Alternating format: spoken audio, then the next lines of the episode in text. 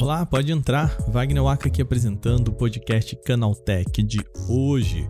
O assunto do nosso programa são as comunidades do WhatsApp. O recurso foi finalmente lançado para a rede social aqui no Brasil. Isso depois de um ano em que o Tribunal Superior Eleitoral, o TSE, pediu para a Meta atrasar o lançamento desse recurso. É o final de uma novela que se estende desde o ano passado e quem vai me ajudar a contar esse último ato é Igor Almenara, o nosso repórter, que vem cobrindo aí o caso há tempos. Nós vamos falar sobre o que é essa funcionalidade quais os motivos que levam a essa polêmica toda. Começa agora então o nosso podcast Canaltech, o programa que traz tudo o que você precisa saber do universo da tecnologia para começar o seu dia.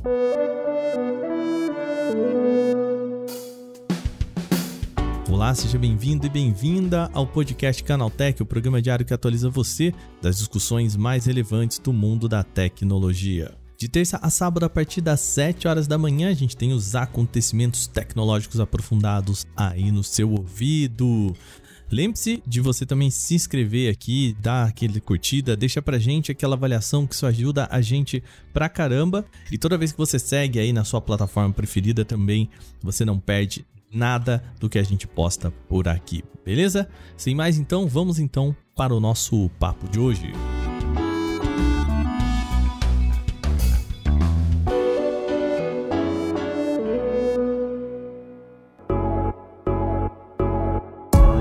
Muito bem, vamos falar sobre WhatsApp nesse programa. Tivemos novidades aí nesta última quinta-feira, ontem, aqui para você que está ouvindo este podcast. E para me ajudar a falar sobre o que, que, temos de novidades aqui, hoje no programa de volta ele, nosso repórter Igor Almenara. Tudo bem, meu querido? Como você está? Mais uma vez aqui, né, meu querido? De novo esse time de apps. É, pois é, a gente chama aqui para resolver problemas, cara, para falar sobre bagunças. A gente tem a chegada aqui então das comunidades do WhatsApp. A primeira coisa que eu quero que você me ajude a contar para nossa audiência, o que são as comunidades do WhatsApp, do que a gente tá falando. Cara, de forma bem lúdica, sim, as comunidades do WhatsApp são basicamente guarda-chuvas, né? São tipo grupões que cabem grupos dentro. Basicamente, você consegue colocar é, uma série de grupos ali dentro, né, em que o povo pode conversar à vontade. Esses grupos são interligados, né, uns com os outros, e eles são comandados pela, pelas mesmas pessoas. Então, é basicamente um grande guarda-chuva ali, né, que cobre grupos com assuntos interligados, tipo um bairro, um prédio, um condomínio, uma universidade, por aí vai. E, e aí, por exemplo, vamos supor aqui então, se a gente fizesse, por exemplo, a comunidade do canal Tech, vamos supor aqui no WhatsApp, então seria grupo do de quem curte o podcast, grupo de quem curte os vídeos no YouTube, grupo de quem só lê as notícias do site. Seria mais ou menos essa ideia, é isso? Bem assim mesmo. E se fosse em relação à empresa, por exemplo, teria a parte da produção de vídeo, teria a redação, uhum. teria a diretoria, teria a parte de marketing, tudo, tudo dentro do mesmo grupo Canaltech também. Existe, o, o Almenara, um jeito, né, desse grupo se comunicar direto com todos esses outros grupos, né? Como que funciona isso? Porque a gente está falando aqui de uma ferramenta é, de mensagem bastante poderosa. É isso, né? Tanto que ele pode abrigar 5 mil pessoas no máximo, né? Uma comunidade pode ter 50 grupos dentro, com até 5 mil pessoas no total. Mas aí a gente tem que dividir em todos esses grupos, certo? Isso, porque cada ah. grupo no máximo pode ter 1024 pessoas, né? Um número específico, uhum. mas é assim uhum. que funciona o WhatsApp. O que acontece na comunidade é basicamente uma ferramenta para facilitar a administração dos grupos, né? Para o usuário final, para o usuário comum, ele vai participar de um grupo aqui e ali, vai conseguir, vai conseguir entrar em outros chats relacionados de forma mais fácil. Mas a grande virada de chave, a grande pegada desse recurso novo é para os administradores, porque eles conseguem comandar, gerenciar todos os grupos de uma vez só, conseguem disparar mensagens para todos os chats ao mesmo tempo, conseguem banir ou colocar membros a partir do mesmo menu, conseguem gerenciar também é, as mídias que enviam de lá para cá, conseguem conferir as denúncias e por aí vai. O que a gente pode dizer é que, de uma forma prática, portanto, uma pessoa que hoje tem um grupo de mil pessoas, ela obviamente pode ter vários grupos de mil pessoas, mas o que a gente tá falando é que ela pode então ter uma comunidade que é um grande grupo para até 5 mil pessoas e disparar isso direto para, né, aumentou aí o escopo, o, o braço de potencialização de mensagem, né? Na prática, é isso que se configura. Sim, sim, é isso aí. Perfeito.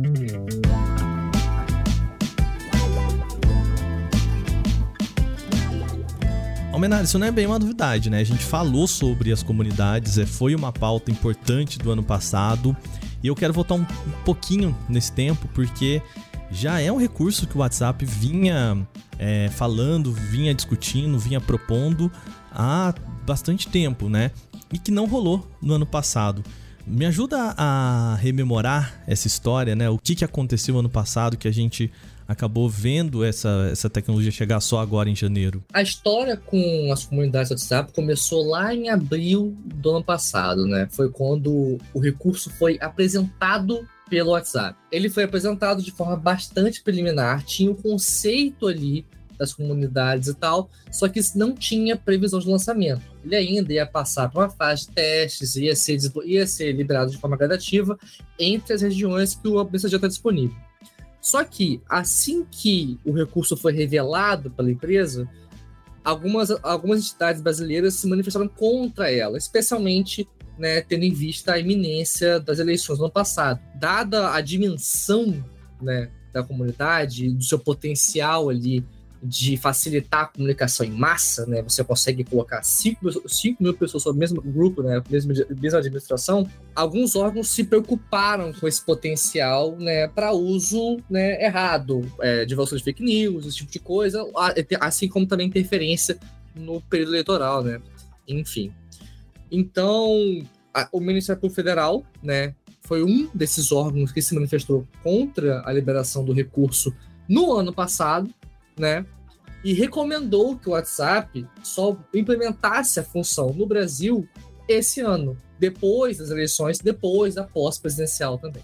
É, né, o, o Almenara, porque no ano passado a gente viu um esforço bem interessante do Tribunal Superior Eleitoral de tentar é, regular ou pelo menos né, é, minimizar aí a, o compartilhamento de fake news no, nos mensageiros, né? Então, assim, a impressão que a gente teve é de que o TSS preparou para esse ano de eleição e de repente em abril do ano dessa eleição o WhatsApp queria mudar o jogo. É, foi meio um susto, né? Foi é... meio um susto ali. Tanto que o acordo do TSE com o WhatsApp acabou sendo de não lançar mudanças significativas até o fim do pleito né? Não é nem exatamente só em relação à comunidade, né? Só as comunidades, né? Era comunidades e outras funções que poderiam também acarretar, né? Em alguma consequência grave para as eleições. E nesse sentido, a gente falou muito. Houve uma comparação dessas comunidades com ah, algumas, alguns recursos do Telegram, né? É, existe os canais. É, os canais do Telegram. Existe uma, uma ligação clara, assim? É, é, a gente está falando, então, portanto, que os o, as comunidades do WhatsApp são os canais do Telegram? Ou você acha que é uma, é uma comparação exagerada? Na primeira vista, parece que são a mesma coisa ou são bem similares, né? Eu mesmo admito que quando eu vi uhum. né, o um anúncio lá em abril ano passado, eu achava que era a mesma coisa, até eu começar a ler o lançamento do pessoal ali e perceber as, as diferenças entre eles. Enquanto no Telegram a ideia é fornecer uma forma de se comunicar em massa, de fato, ele é um canal de comunicação, tá no nome, né? É um canal uhum. em que você pode divulgar produtos, divulgar novidades, né? O próprio Telegram tem um canal oficial dele mesmo. É, o próprio é, dono do Telegram, né, Pavel Durov, ele também tem um canal dele em que ele divulga as novidades do mensageiro, também para pessoais. É, no caso do WhatsApp, não é da mesma forma. No WhatsApp, a ideia da comunidade é fornecer ferramentas mais eficientes para gerenciar grupos muito grandes e grupos com interesse comum. Naturalmente, ele pode funcionar de forma similar ao canal do Telegram. Só que tem algumas diferenças aqui e ali que diferenciam um no outro. Por exemplo, o canal do Telegram, ele, ele, ele é protegido de ponta a ponta, né? Tem a criptografia ali é, que, que assegura a comunicação direta entre o remetente e o destinatário. só que ele pode ser monitorado pelo Telegram, como aconteceu também no ano passado, por determinação do STF, é, no caso de canais muito, muito grandes, né? Que foi por ordem das, das brasileiras. É, o canal do Telegram ele também pode veicular publicidade relacionada ao conteúdo que é discutido lá. Por exemplo, se for um canal que tem relação com turismo, ele pode divulgar né, pacotes é, em relação de viagens e tal, e vender esse espaço ali, aquela audiência, para conseguir algum lucro, né? Tanto que essa parte também rende um dinheirinho para quem comanda o canal. Isso como ferramenta nativa, né? né? É, nativa, dentro do Telegram. A gente não tá falando, por exemplo, se você tem um grupo de, de WhatsApp, se você quiser vender alguma coisa lá dentro, o problema é pode. seu. É, você pode. Mas no caso do Telegram, eles criaram formas Exato. disso. É, é, um, é um anúncio que o Telegram veicula e você autoriza uhum. que o Messenger coloque aquilo no ar. Uhum. No seu canal, né? No, na comunidade do WhatsApp, você até pode fazer isso, você pode até usar de forma similar, né? Você pode bloquear o envio de mensagens de usuários não sejam administradores e tal, e usar aquilo ali como um meio de comunicação somente seu para cinco pessoas. Não é a melhor solução, né? Porque é trabalho demais para uma coisa que não é tão necessária. Mas basicamente comunidades são agrupamentos de grupos menores, de grupos comuns é para facilitar a comunicação de pessoas ali que têm interesse em comum, que participam de ambientes comuns, por exemplo, várias turmas de universidade que precisam se comunicar com uma única coordenação, por exemplo, ou vários funcionários se comunicam com um, um único chefe, várias filiais de uma empresa que falam com um único chefe, ou tem um único chefe, esse tipo de coisa. Uhum. os canais do Telegram têm essa funcionalidade, podem ter, só que no, na comunidade do WhatsApp é um pouquinho mais robusto, é um pouco mais intimista, vamos dizer assim. E até mais, mais fechado, né? Porque o, os canais, alguns canais do Telegram, eles são canais públicos, né? Então. É, você até pode, né? Ele funciona como uma ferramenta de divulgação, ao passo em que os grupos aqui, a, a proposta é que ele continue sendo grupo como a gente tem hoje no WhatsApp, né? Algo mais privado, né? Mais fechado em si, seria isso, né? Sim, sim. Ele é flexível também. É. Pode ser um grupo público ali. Mas a ideia, a ideia mesmo é, é, permitir que pessoas que tenham interesses em comum montem esses grupos e vão se unindo aos pouquinhos, né? Facilitar esse encontro de pessoas com vontades em comum. Né? Hoje essa ferramenta já foi anunciada, né? Então assim, a partir de agora ela começa a entrar aí nos aplicativos dos usuários, né? Primeira coisa é como que ela aparece, o Almenara. A, pessoa aí que tá ouvindo esse podcast e quer saber se já chegou para ela, onde ela vai, como que aparece isso para pro, pro usuário para criar uma comunidade é bem parecido com o processo de criar um grupo novo, né? Você precisa clicar naquele íconezinho de nova conversa, que é no Android é no botãozinho no canto inferior direito e no iOS é no canto superior direito, né? E a partir dali, se disponível para você, né, se estiver no seu telefone, vai aparecer a opção nova comunidade. O, a criação é idêntica de um grupo. Você coloca uma foto, você coloca um nome, coloca uma descrição, só que em vez de colocar pessoas, você vai colocar grupos dentro dessa comunidade. Né? Essa é a ideia, bem é. simples. É é o guarda-chuva, né? O grupo engloba pessoas e as comunidades englobam, englobam os grupos. Os grupos, exatamente. É, perfeito. Já está disponível é, ou vai é aquele sistema Almenar, a gente tem que atualizar o aplicativo, demora um pouquinho para chegar, como que é? A distribuição é gradativa, né? Como sempre, com coisas grandes assim. Então, é um pouco dos dois. Tem que estar com o aplicativo atualizado, então é bom dar uma olhadinha ali na Play Store, na App Store, se está com updates em dia, né? Se tem alguma coisa pendente a baixar ali. E esperar que o WhatsApp autorize o recurso no seu aparelho. Isso, isso acontece em lotes, né? Não, não, de, não tende a demorar mais de uma semana, né? Então você já deve ter o recurso no seu aparelho, assim, nos próximos dias ou horas, né? Quem sabe. Meu querido, muito obrigado por, por vir aqui bater o papo comigo, explicar sobre esse. É, foi, um, foi um negócio que gerou bastante barulho ano passado. É, e me parece que foi uma decisão acertada, né? Por mais que demorou um pouquinho para chegar pra gente, chega mais tranquilo, né? No pós-eleição aqui, a gente já, já todo mundo pode usar com mais tranquilidade aí, e menos preocupação, né? Em termos de fake news, né, é sempre melhor pecar pelo excesso, né? Especialmente é. em períodos delicados como ano passado. Então, apesar da demora, né, não foi tempo suficiente para sentir falta. Uhum. Só que conheceu o recurso lá de fora, né? Foi lançado em novembro. Aí agora foram dois meses de diferença. Então, nem fez tanta falta assim pro povo brasileiro. Muito bem, é isso então. Você aí, atualiza o seu aplicativo e vê se já chegou. Se chegou, vai aparecer ali para você, já ali junto com a nova conversa, com os novos grupos, a possibilidade das comunidades. Valeu, Almenaro, obrigado, viu? Valeu, um abraço. Terminado o nosso bate-papo de hoje, vamos para o quadro Aconteceu Também.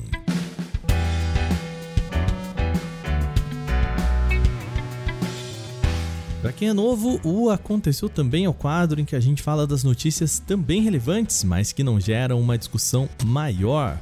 O ministro Alexandre de Moraes, do Supremo Tribunal Federal, STF, aplicou uma multa de 1,2 milhão ao Telegram. Isso por descumprimento de determinação de bloquear o canal do deputado federal Nicolás Ferreira, do PL de Minas Gerais. A ordem partiu do ministro no dia 11 de janeiro, sob a justificativa de apoio do parlamentar e de influenciadores digitais aos ataques a prédios públicos em Brasília no último dia 8. O Telegram informou ao STF ter cumprido parte da decisão, mas solicitou a Moraes que reconsiderasse o pedido. O magistrado negou a solicitação para enfatizar que o aplicativo de mensagens tem por obrigação respeitar e cumprimentar os comandos diretos emitidos pelo Poder Judiciário. O ministro negou então o pedido e disse não haver qualquer justificativa para o descumprimento da determinação. A decisão original havia estabelecido prazo de duas horas sob pena de multa diária de 100 mil para os canais, perfis e contas associadas ao processo. Como o Telegram levou 12 dias para responder o pedido e o fez de modo parcial, Moraes multiplicou o valor original em 12 vezes, portanto chegamos a 1,2 milhão de reais. O Telegram terá cinco dias então para fazer agora o pagamento da multa fixada, contando a partir desta quarta-feira, dia 25. O STF ainda não disse o que vai ocorrer se o mensageiro seguir sem cumprir integralmente a decisão. A empresa de hardware Absolute apresentou um novo console portátil parecido com o Switch, mas com focos em jogos em nuvem. O modelo se chama Absolute Cloud Gaming Console e é equipado com tela LCD de 7 polegadas e resolução em Full HD e taxa de atualização em apenas 60 Hz. Ele conta com chip intermediário de entrada, o MediaTek MT8365, 4 GB de memória RAM e até 64 GB de armazenamento expansível via microSD. O Bixloot suporta a conectividade Wi-Fi Dual Band de 2.4 GHz ou 5 GHz. A ideia aqui, portanto, é que o jogador use o sistema de nuvem e não dependa do processamento local do aparelho para jogar. O Absolute Cloud Gaming Console faz parte de uma campanha de crowdfunding que já foi encerrada. O lançamento é esperado para o primeiro trimestre de 2023, portanto entre janeiro agora e março, e a marca espera lançar o portátil por aproximadamente 200 dólares, aí na faixa dos mil reais na conversão direta sem contar impostos. A Samsung atualizou a sua linha de monitores com o modelo Odyssey Neo G7, trazendo, portanto, o mini LED agora para a linha gamer. Ele conta com tela de 43 polegadas em resolução 4K. E a Samsung destaca que a sua tecnologia Quantum Matrix Technology utiliza o Quantum Mini LEDs para o controle preciso de LEDs. Na prática, isso significa que o painel é capaz de entregar preços mais profundos, maior expressividade de cores e detalhes mais refinados, inclusive durante os jogos. As taxas de atualização do Odyssey Neo G7 chegam a 144 Hz com resposta de 1 milissegundo. Também está disponível suporte para o AMD FreeSync Premium Pro, que sincroniza os quadros e evita efeitos indesejados como ghosting. A Samsung afirmou que o monitor terá suas vendas iniciadas ainda no primeiro trimestre, mas a disponibilidade vai variar de acordo com a região. A empresa ainda não citou o preço oficial do aparelho. O GitHub bateu mais uma meta de usuários. Segundo a própria empresa, em 2019, a rede social de hospedagem de programação tinha definido a meta de 100 milhões de usuários até 2025. E agora ela pode celebrar que esse fato já foi alcançado agora mesmo, dois anos antes do esperado. O Brasil tem tudo a ver com isso, tá? De acordo com o relatório sobre código aberto Octoverse 2022, que foi realizado pelo próprio GitHub, nosso país tem a terceira maior comunidade de desenvolvedores fora dos Estados Unidos, com maior crescimento. mais de 3 milhões de pessoas na rede apenas atrás da Índia e China. Para se ter uma noção, no ano passado foram mais de 924 mil pessoas brasileiras que entraram no GitHub. O Google Agenda foi atualizado para identificar conflitos de datas e horários nos calendários. O serviço agora identifica todas as agendas vinculadas para não ocorrer a duplicidade de compromissos ou agendamento de atividades para horas já preenchidas.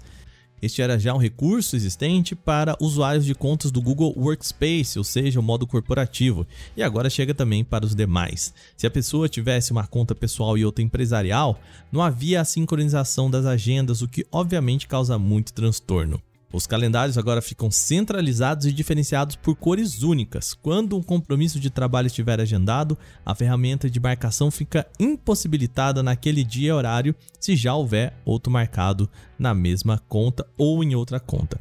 Caso a pessoa acredite haver algum engano, poderá desmarcar os calendários selecionados para ficar com apenas um.